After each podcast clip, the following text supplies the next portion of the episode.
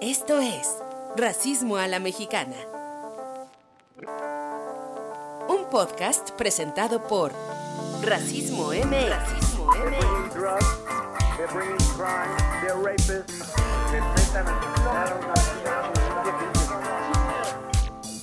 Hay que prisa.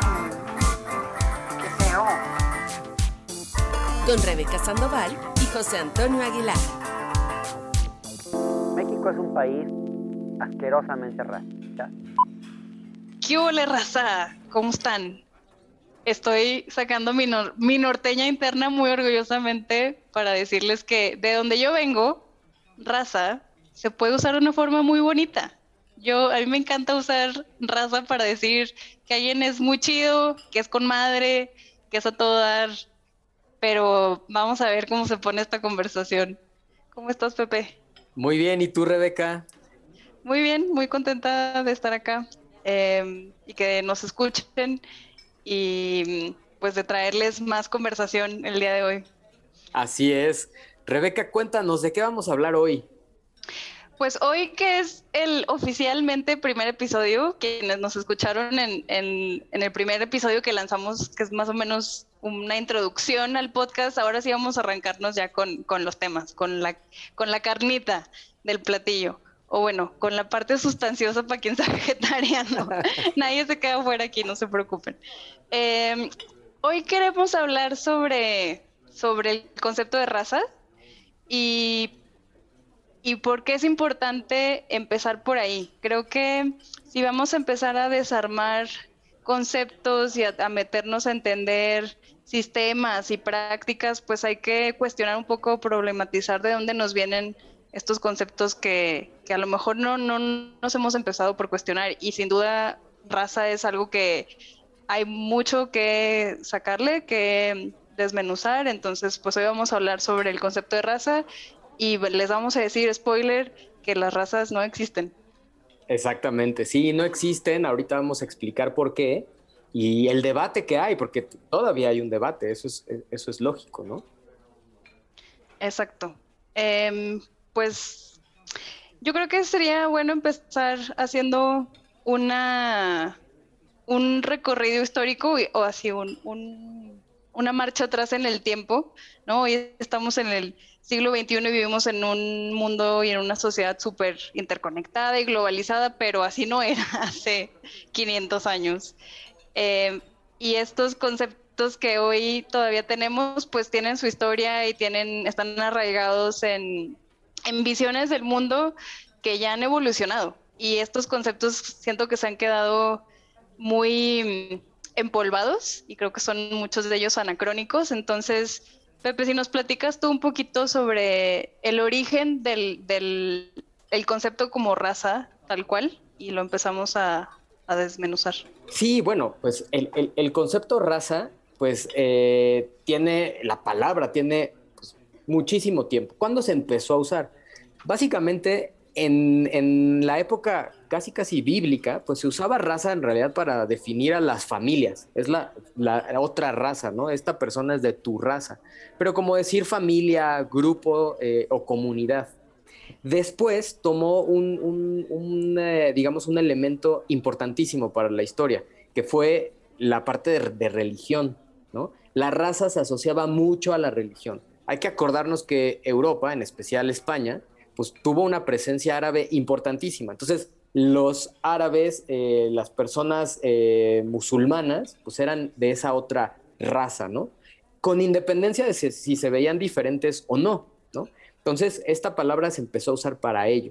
Pero fue en realidad cuando los europeos llegan al continente americano, no tanto a Asia, ¿eh? sino al continente americano, cuando ya en realidad se empieza a usar la palabra raza, no solo para definir a una persona con un fenotipo diferente, sino además se asociaban características morales, espirituales, eh, de capacidad, eh, diferentes a estas otras personas. Es ahí donde toma el, el- el poder esta palabra. O sea que de entrada ya nos viene con un sesgo muy claro, ¿no? O sea, es este grupo de colonizadores que llegan al continente en el que hoy nosotros vivimos a decir, estas personas que se ven diferentes a nosotros son inferiores, ¿no? Creo que este, desde su origen el concepto de raza tiene, tiene cargado esta noción de superioridad o inferioridad y desde quien lo, lo enuncia, pues se auto, se, pone en esta posición de superioridad y, y, usa este concepto de raza para decir que las personas que no tienen las mismas características de fenotipo o, fisionómicas, pues ya por ese simple hecho ya valen menos, ¿no? Y, entran en toda, en toda una justificación como decías, ideológica, pero que después en algún momento se apoya de la ciencia, ¿no? Se desarrolla todo este, estas mediciones em, de los cuerpos, de los cráneos, de las narices, los tamaños de, los labios, la textura del cabello, ¿no? Para, para hacer diferencias que existen en la naturaleza porque las personas somos distintas, pero que desde donde se empiezan a, categorizar, pues ya hay una carga muy evidente de, distinción de poder y de, jerarquía. Totalmente, o sea, la palabra clave es poder, ¿no? Y el poder lo tiene el que enuncia o clasifica, ¿no?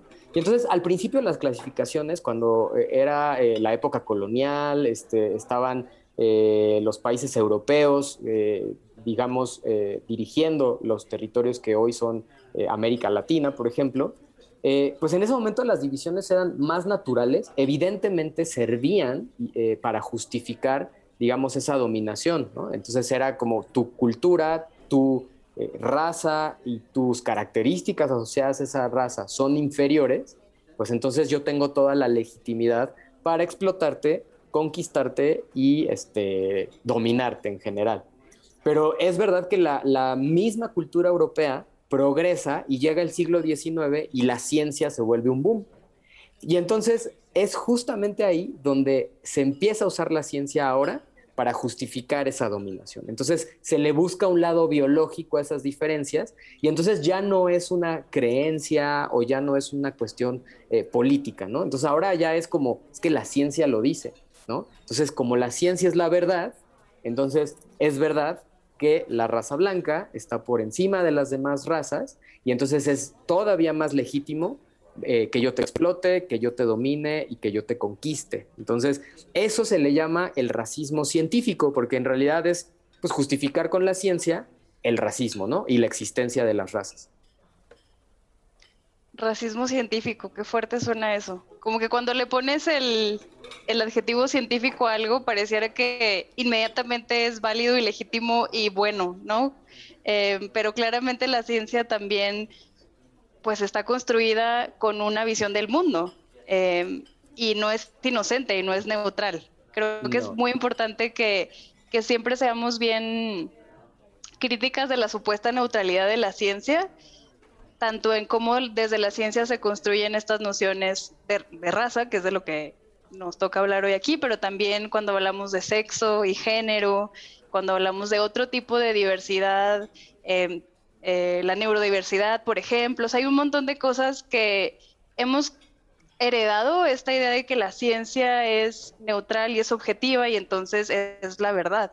Y, poco problematizamos eso y es hasta que nos metemos un poco a las raíces de esto que, decimos, a ver, espérame, o sea, esto no, no lo tiene una razón de ser y que la ciencia se pueda construir en un instrumento también de dominación y también de, de poder, pues no hay que no hay que dejarlo pasar. Y creo que la ciencia ha avanzado mucho, pero, pero las ideas que tenemos no necesariamente, ¿no? O sea, creo que hay personas que nos quedamos en esto em, de, bueno, sí, pero sí, sí hay diferencias este, físicas y biológicas y claramente en las Olimpiadas año con año quienes ganan las competencias de velocidad en atletismo son hombres africanos. O sea, estos estereotipos persisten muchísimo, ¿no? Exacto, exacto. Y spoiler alert, esas características eh, atléticas, intelectuales, morales, están en todos los grupos humanos, ¿no? Que, podemos identificar como razas, entre comillas, Pero en, todos los grupos humanos hay personas atléticas, en todos los grupos humanos hay personas eh, científicas, hay personas eh, artistas, ¿no? Entonces, en realidad, eso es este, pues más una construcción social, que para allá vamos, ¿no? Exacto, sí.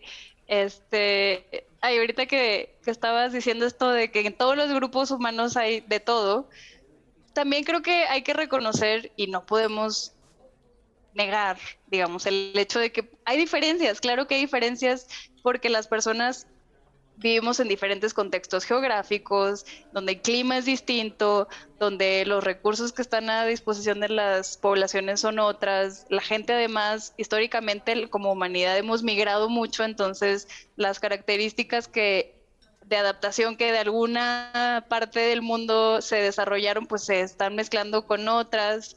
Y también hay, hay un, gran peso a, la cultura, ¿no? A lo que se prefiere o se le da preferencia hacer en una cultura u otra. O sea, hay grupos em, o hay sociedades que son mucho más enfocadas en, no sé, en promover el deporte, por quedarnos en ese ejemplo. Hay otras donde no, ¿no? Entonces no es nada más que un cuerpo esté predispuesto a, ser mejor, a triunfar o a tener estas características genéticas, que ahí la palabra genética es clave para de, descomponer o romper esta idea de raza. Así es, no, pues es que justamente volvemos a, este tema de dominación. O sea, la ciencia más que eh, eh, este vehículo para encontrar la verdad, muchas veces sirve para justificar estas dominaciones, porque al final quien inicia las investigaciones y la perspectiva, pues al final es del científico o la científica.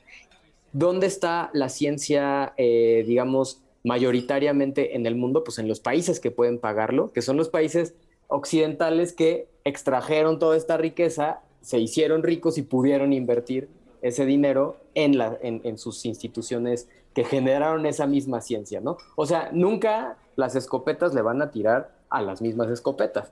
Entonces siempre se van a poner ellos por arriba y van a decir, ah, es que, ¿qué crees? Que mi ciencia dice que yo soy el mejor. No, pues sí, ni modo que diga que es otro, ¿no? Entonces, este, eh, tienes toda razón con lo, con lo que dices. Y yo creo que ahí podemos em, eh, repasar justamente lo que decías de la geografía, ¿no? Porque evidentemente hay, hay diferencias eh, fenotípicas, pero tiene que quedar siempre súper claro que estas diferencias fenotípicas son adaptaciones al medio. O sea, y no tiene nada que ver con la capacidad intelectual, no tiene nada que ver con la capacidad moral, ¿no? Como se piensa en otros países como en Estados Unidos de, es que si es afrodescendiente, seguro es delincuente. No, no tiene nada que ver su fenotipo con su capacidad de eh, eh, trabajar o no trabajar o este, sus calificaciones, nada, ¿no? Que bueno, Luego podemos pasar al, plano de, pero entonces, ¿por qué las personas afrodescendientes salen este, con menos calificaciones en los exámenes estandarizados, ¿no? en, el, contexto norteamericano? Ah, bueno, pero es que si tú tienes una población precarizada que está eh, peleando todos los días por sobrevivir, pues muy probablemente no se ponga a estudiar con el mismo ánimo que el resto de la población.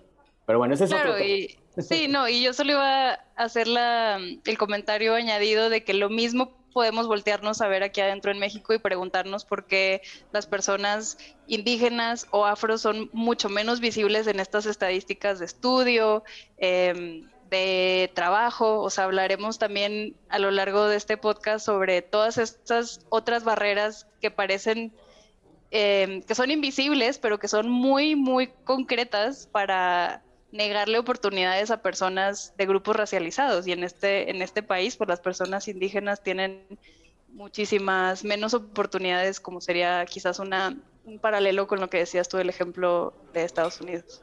Así es.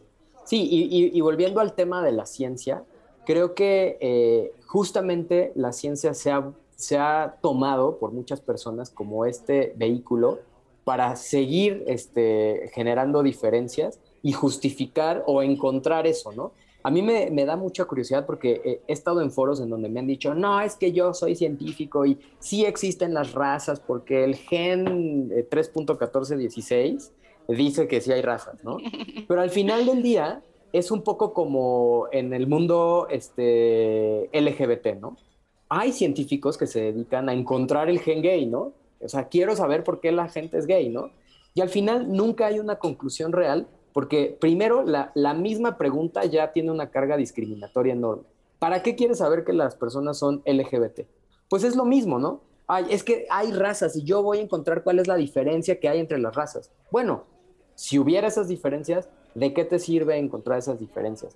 Yo no sé si, si, si te acuerdas, Rebeca, de este ejemplo de la anemia falciforme, que nos da para mucho. ¿Te acuerdas cuando lo platicamos?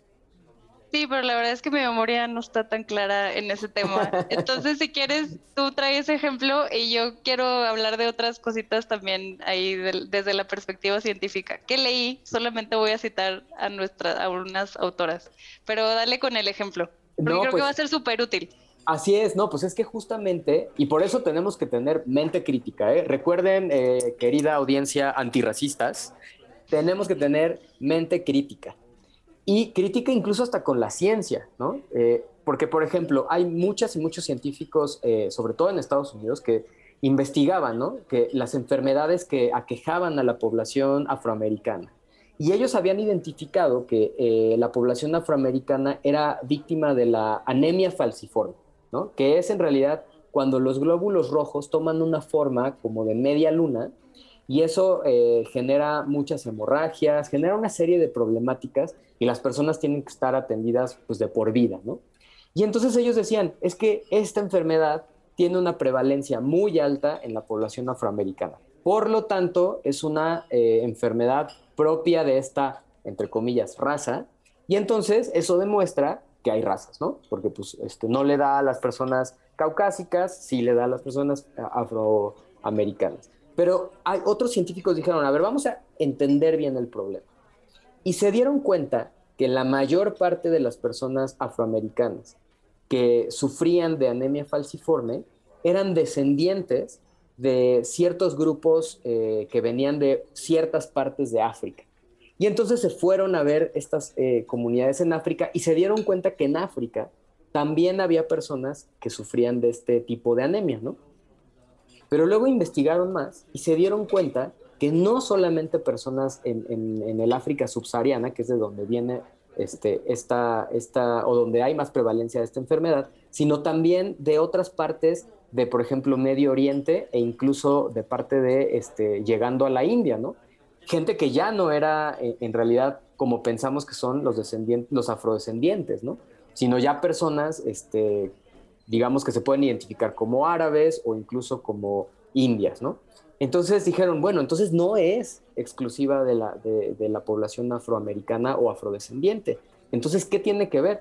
Investigando más, se dieron cuenta que la anemia falciforme en realidad es una respuesta del cuerpo humano hacia la malaria, ¿no? Porque la malaria ataca directamente a los glóbulos rojos y entonces esta respuesta del cuerpo, que es una adaptación al medio, como ya dijimos, como el tono de la piel, el tipo de pelo, todo eso es una adaptación al medio. Bueno, pues la anemia falciforme también era una adaptación al medio.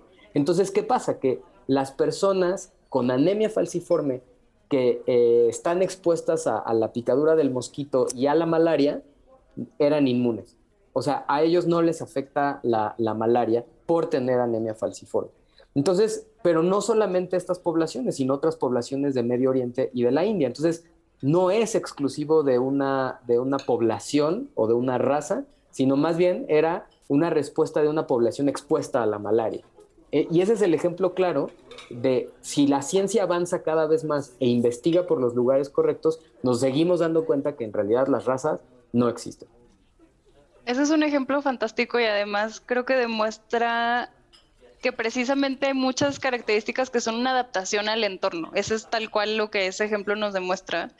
Y además en un, esto es bien interesante, que en un lapso relativamente corto de tiempo la, la población se haya podido adaptar, porque hay un montón de otras adaptaciones evolutivas que han tomado muchísimos más años, ¿no? Llevamos este, como especie muchos más años en el planeta y han surgido un montón de de adaptaciones a los entornos que se han ido transmitiendo generación con generación, pero que también han reaccionado al entorno. Este, y Pepe, nomás quería decir que la gente va a pensar que eres científico. no, más bien eh, leo mucho al respecto, me interesa mucho el tema, evidentemente, pero además, otra vez, cuestionar todo. ¿no? Porque hay cosas que, que están sucediendo y que de repente las tomamos, este, eh, pues así, porque alguien lo dijo, porque dice estudio reciente apunta, ¿no? Pero ¿qué estudio reciente? ¿Quién lo hizo? Y sobre todo, ¿quién lo financió? Tampoco quiero llegar a la parte de, de conspiranoide, pero es que es muy importante entender quién financia, qué, qué perspectiva tiene, que puede ser muy válida también, pero tenemos que saber en qué espectro de la, de la ciencia está lo que se lee. Exacto. Sí, no, no es menor. Desde dónde se están impulsando, ya en términos de recursos y de intereses, los estudios que se hagan. Y además eso es importantísimo tenerlo en, en mente en un contexto en el que las investigaciones sobre la salud y el cuerpo humano son fundamentales. Estamos en un momento de la humanidad en el que estamos viendo una pandemia y quien pueda tener avances en el campo médico, pues va a determinar muchísimo de cómo nos va todo el mundo. Y ya estamos viendo ahorita un montón de desigualdades en eso. O sea, no es todo eso para decir que la ciencia no es neutra, pero que también pues nos da herramientas para, para cuestionar. Y yo quiero eh, apuntar aquí unas, unas cosas que tienen que ver, sí, con, con la ciencia, pero justo con esto de, de, ponerla en cuestión y de utilizarla para desmitificar también. Eh, por ahí leí un texto que ojalá les podamos compartir el link a quienes nos están escuchando, que es un texto muy breve, pero súper claro y conciso, que se llama algo así como Las tres grandes mentiras de la raza o algo así, no tengo el título frente a mis ojos. Eh, y es bien concreto, eso sí, a ver, miren, la ciencia nos ha dicho unas cosas que les vamos a decir aquí que son mentira y ya las hemos tratado, nada más las quiero como resumir para que se vayan con el, con el dato en mente. La primera es que no, la especie humana no nos subdividimos en grupos al interior, no hay subespecies. Piensen en el concepto de raza como subespecie y algo les va a sonar raro, ¿no? O sea, si, si lo pensamos como equivalente, ahí ya diríamos, a ver, ¿cómo que una subespecie? Entonces, eso es lo que sería un concepto de raza, sería decir que existen suficientes variantes a nivel genético como para dividirnos efectivamente en estos grandes grupos de amarillos asiáticos, este, indios pieles roja y blancos caucásicos y cosas además ya de la prehistoria, ¿no? Este, pero entonces no, no hay subespecies, hay una especie humana.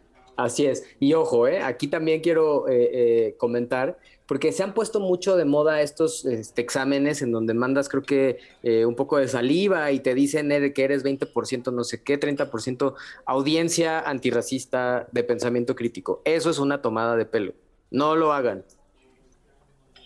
Válgame. Siento que yo no lo he hecho, pero. yo pensé que me ibas a decir, yo ya lo hice, ups. no, no lo he hecho, pero siento que hay muchísima curiosidad con eso en general. No sé, hay una. Esta. No sé, como desvelar los misterios de tu pasado y que te lo puede decir una prueba tan simple. Este, cuéntenos ahí en los comentarios y en las reacciones si ustedes han hecho esta prueba y a lo mejor les abre les abre el, el, mundo a pensar como, ábrele, pues si yo tengo un poquito de aquí y un poquito de allá, puede ser, estoy siendo, estoy dando el beneficio de la duda. Claro, bueno, yo lo único que quiero decir es que eh, díganos si ya se la hicieron en los comentarios, pero si no se la han hecho, yo se las hago ahorita en este momento. Les digo de una vez que la especie humana, toda la especie humana, viene de África. Entonces, tu 100% eres de África. Ya está. Se ahorraron unos dólares. Muy bien, sí. Pero cuéntenos si alguien la ha hecho por, por curiosidad. Entonces, bueno, mentira número uno, desmitificada. Hay una sola especie humana, no hay subespecies. Eso ya nos quita la idea de razas, ¿no?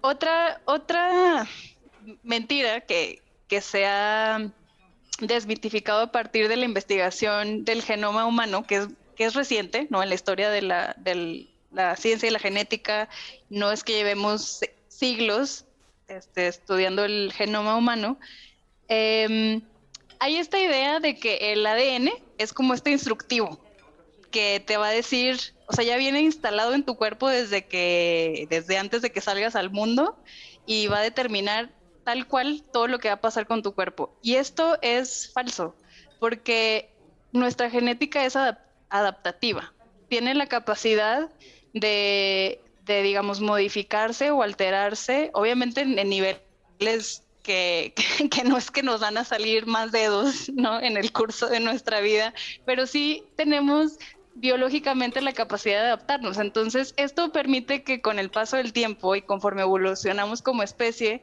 pues haya diferentes adaptaciones y diversidad, ¿no? Por eso es que las personas somos distintas. Así es, sí, correcto. O sea, hay una plasticidad genética este, que, responde, como ya dijimos, mucho al medio, ¿no? Entonces, eh, y que en muchas ocasiones sucede a lo largo del tiempo y, son tan lentos que probablemente no lo podamos ver. En nuestra vida. Pero hay esa plasticidad, es bien importante este punto. Exactamente, sí. Y cuando hablamos de entorno, no nada más es que si vives en, en la montaña o en la playa o en el Polo Norte o en el Ecuador, sino también otros contextos como qué tipo de alimentación tiene esa sociedad. Ahora la contaminación está afectando muchísimo también este, la salud, etc. Entonces, bueno, plasticidad fenotípica, grábense ese concepto. Y el tercero, la tercera mentira es que la, la fisionomía o los fenotipos humanos determinan nuestras aptitudes y nuestras cualidades, que ya bien lo apuntabas tú al principio, o sea, no es que si yo nací midiendo, o sea, que mi genética me iba a decir que iba a medir tal y que entonces este por eso iba a ser buena en tal deporte y que mi cerebro iba a ser buenísimo para tocar el violín o las matemáticas, este y que además iba a tener predisposición para ser muy este colaboradora y trabajadora. No, eso no es no se lo podemos atribuir a la genética hay una carga, obviamente, porque nuestro cuerpo, pues, es, cuerpo, ¿no? Y, hablaremos más adelante también del, de la importancia de la corporalidad, pero hay muchos otros factores que entran en juego para determinar em, cómo una persona se puede desenvolver en el mundo, que son culturales y que tienen que ver con los sistemas de, poder y la economía, que también hemos ido hablando y, y, seguiremos tocando. Entonces, esas, esas eran las tres mentiras de la raza. Así es, las razas no existen. Y justamente eh, ustedes se preguntarán, bueno, entonces, ¿por qué seguimos hablando de raza? ¿no? Eso es lo más importante. Bueno, pues porque la raza, a pesar de no ser una realidad biológica, desafortunadamente sí es una realidad social. O sea, la gente hoy día sigue muriendo por su fenotipo, por su, por al grupo social al que pertenece, por su tono de piel, por su cultura asociada a este, a este grupo humano al que pertenece. La gente sigue sufriendo, tiene, tiene un impacto en su economía, en sus oportunidades laborales, en verse representada o no en los medios de comunicación. Entonces, la raza, en realidad, como constructo social, sigue existiendo, ¿no? Pero, pues evidentemente hay sectores científicos que dicen, no, la raza no existe, no digas esa palabra porque pues no existe, ¿no? Bueno, sí está bien, pero entonces, ¿a ¿cómo le llamo a eso que sigue impactando en mi vida todos los días, ¿no? Y hay sociedades como, vuelvo a poner de ejemplo, la, sociedad estadounidense, en donde se habla abiertamente de la raza porque pues se entiende que la raza, a pesar de que no es una realidad genética o biológica, pues sigue impactando en todos los días, ¿no? Y ya lo vimos el año pasado con, con este asesinato que ha, sido icónico del señor George Floyd, ¿no? Sí, creo que esa es la pregunta que está en las mentes de muchas y muchos seguramente. Y, y ahí, pues es muy legítimo decir, a ver, bueno, me están diciendo aquí Rebeca y Pepe que las razas no existen, pero ¿por qué regresamos a ese concepto y por qué sí son una realidad en la vida de tantas personas? Y creo que a lo que queremos llegar con, con la discusión que hemos tenido hasta ahorita de la ciencia no es para nada despolitizar el concepto de raza, ¿no? Quitarle esa dimensión em, que puede ser en algunos sentidos de agencia, pero en muchos otros también de opresión. Este, entonces, es bien importante entender en qué contextos y por qué para muchas personas sigue siendo, no sé si útil, pero, o sea, no, sé cómo, cómo lo podríamos este, enunciar, pero que utilizar el concepto de raza sigue siendo parte de su realidad.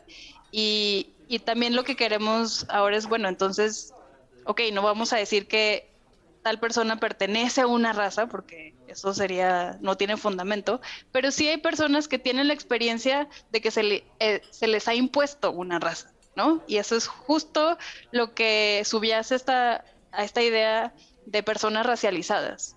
Así es, exactamente. Eso, esa parte de la imposición de una raza, en realidad, eh, eh, eso le llaman en, en, la ciencia antropológica como el racialismo, ¿no? O sea, existen grupos humanos, ¿no? A pesar de que no existen, hay personas que piensan que existen.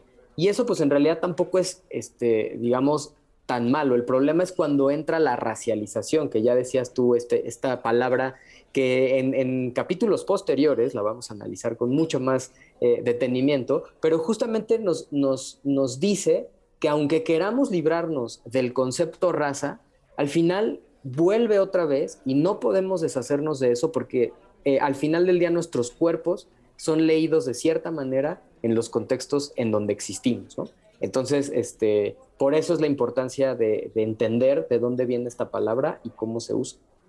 Exactamente, no nos movemos en un mundo neutral. Y cuando dijiste, somos leídos de tal forma, lo que se me vino a la mente de inmediato fue todos estos desarrollos tecnológicos de, biometría y que leen los cuerpos y que son utilizados sobre todo para vigilancia, pero donde hay una una discriminación muy clara y ya entraremos en episodios futuros. O sea, ahorita les estamos pintando que se va a poner bien bueno este podcast, ¿eh? así que no se vayan a perder ningún episodio, pero es que hay muchísimos espacios de la vida en los que el racismo está presente y que ni nos damos cuenta. Entonces, por eso es tan importante empezar desde el principio con, con problematizar y con criticar la idea de raza. Así es, correcto. Eh, Rebeca, pues sigamos adelante con este podcast. No se lo pierdan.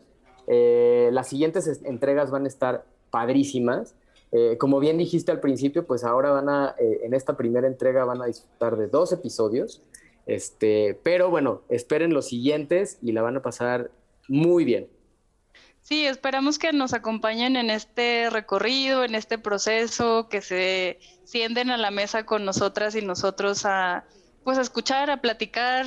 Nos encantaría saber qué piensan, qué quisieran escuchar, qué temas quieren que pongamos eh, a discusión. Y para eso, pues, denle seguir a este podcast para que no se vayan a perder ningún estreno.